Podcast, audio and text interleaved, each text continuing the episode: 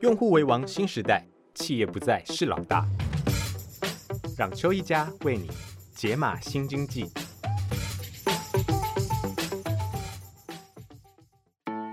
你好，我是邱一家。这一讲我们要谈的是，到底该怎么样提高员工的生产力？也许有一个奇怪的方法，那就是干脆把员工都开除掉。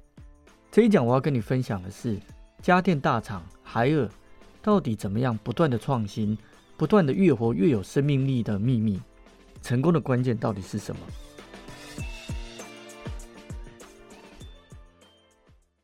海尔呢，是中国最大的家电集团。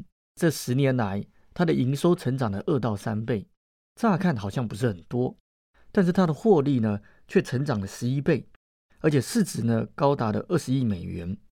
更有趣的是，这一段转型的过程被美国哈佛大学商学院列为重要的个案。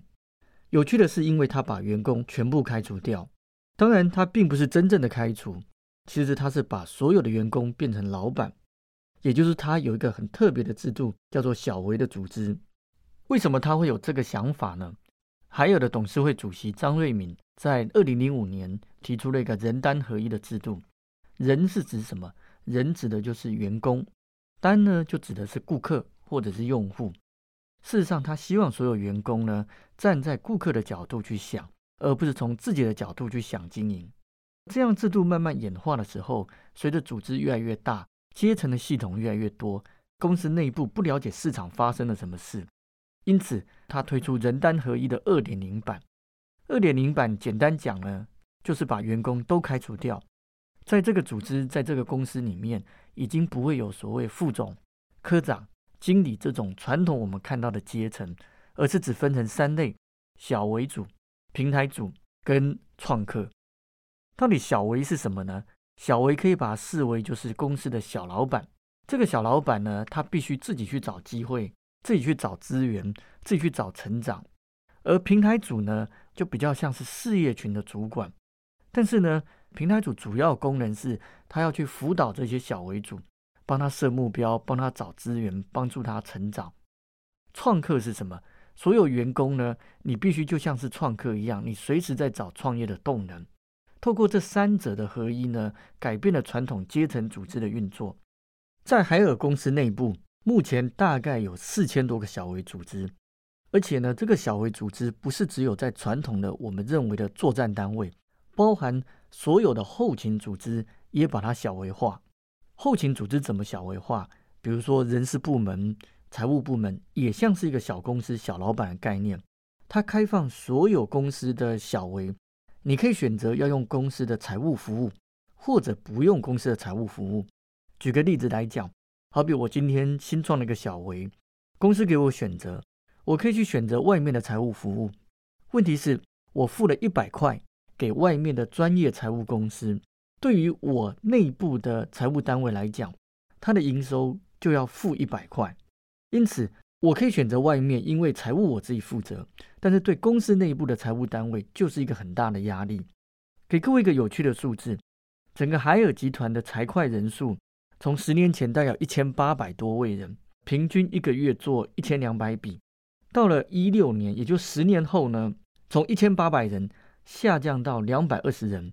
但是每个月呢做了两万六千笔，换句话说，以前呢一个人一个月可能做不到一笔的财务交易，但是当小微化之后，一个人一个月处理到一百笔以上，它的效能提高了一百倍。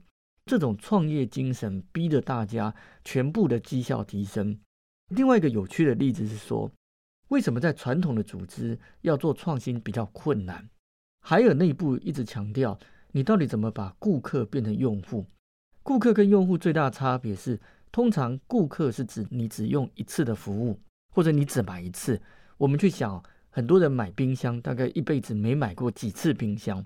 但是对于卖冰箱厂商就非常倒霉了，因为他卖你一次冰箱之后，他就不知道什么时候看到你。因此，怎么让这些顾客从一次的使用到多次使用？好。这时候他就开放小微类似 call for proposal 概念来请公司的员工提案。这时候就有一个新的小微出现了，类似这样新出小微，他们就开始在想：哎，那顾客或者用户到底买冰箱做什么？很多人回答说，冰箱是要存放食物。那如果再细的问，存放食物的目的是为了什么？很重要，你可能是为了煮。所以我怎么样让你用多次？我一定要协助你这个用户使用的脉络。因此，他们就有一个创业，好比说，它会自动 AI 去扫描你的冰箱里面有什么食物。比如说，你冰箱里面有番茄跟蛋，它会告诉你说：“诶，或许你可以做一个番茄炒蛋。”如果你告诉他说：“其实我不会找番茄炒蛋。”这时候它自动连到食谱，透过语音助理告诉你该怎么煮，该设几分钟，什么时候该换什么料。甚至未来，它会接你番茄炒蛋可能要配什么汤，可是你可能没有那个料，他立刻连到这个外送，直接这个汤呢，可能是用外送送过来。透过这样的过程呢，让用户对于这个冰箱产生了更大依赖感，你使用的次数更多。而这样的功能，事实上，如果当初只是一个阶层组织叫冰箱事业部，他只在乎冰箱可以卖多少台，这样功能。乍看，短期间内不会增加冰箱的销售，因此他也不会好好做。所以这个创新呢，在阶层的组织里面就很难达到。但是透过这种小微化，让有另外一批人不断去想新的创新，这时候就会创造组织源源不绝的创意的动能。好，那当然很多人会问：既然我能够成为小微，我为什么不干脆离开海尔，我自己去外面创业的？留在海尔创业有几个好处。第一个，你有一个 mentor，平台组主要的角色就在协助你，他在协助你怎么找到机会，他在协助你在这个创业的过程中怎么不断的成长。第二个，你的幕僚单位就是我们刚才讲的这些后勤单位，全部小微化了。换句话说，你可以得到一个具有市场精神的幕僚单位来协助，这是你自己去外面创业所得不到的。第三个，因为你还是在海尔这个大平台下。所以你会用到海尔的资源，不只是幕僚单位，你可能会需要跨单位的什么样协助？这种过程中或这样的制度，让人人都是老板，而且大家又互相的协助。为什么张瑞敏会做这样的设计呢？事实上是一个很有趣的点。张瑞敏先生呢有一个体悟：到底一个老板有没有办法掌控所有环境的变化？过去呢，他毕业之后曾经在国营企业工作，在工作的时候。他常常发觉这些高阶主管呢，其实不太了解实际的状况，反而是真正第一线的员工最了解实际的状况。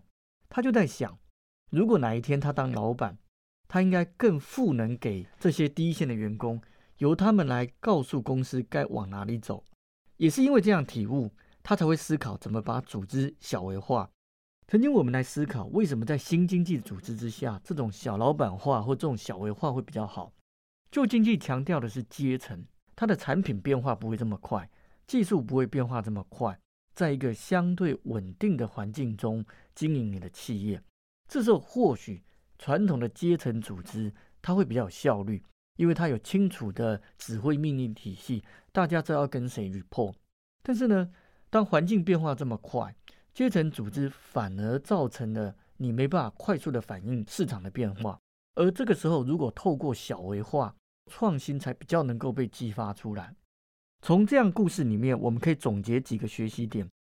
第一，对任何要从事新经济的企业来讲，必须要思考怎么做组织上的调整。不管是用这种小微的组织，或者全面的利润中心，透过组织的调整，才有办法把组织的创新创业动能给激发出来。第二，所有企业可能都要思考，你怎么把顾客变成用户，也就是说，从一次使用。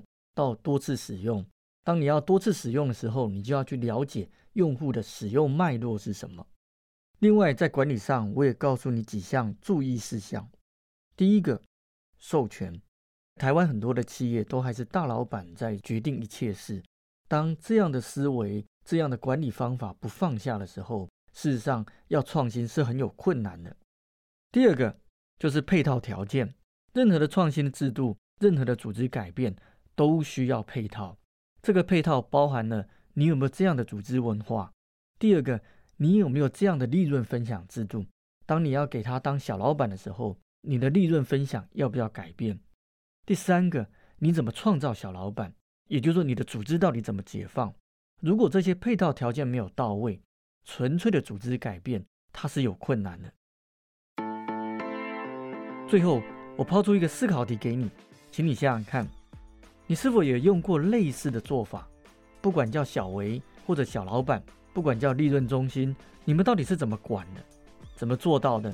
遇到了什么困难？怎么克服？下一集我们继续解码新经济。想听更多商业知识，欢迎下载商周 Plus App，商周官网也可以收听，或者是点资讯栏的连结。还要记得订阅商周吧 Podcast，才不会错过每一集的节目哦。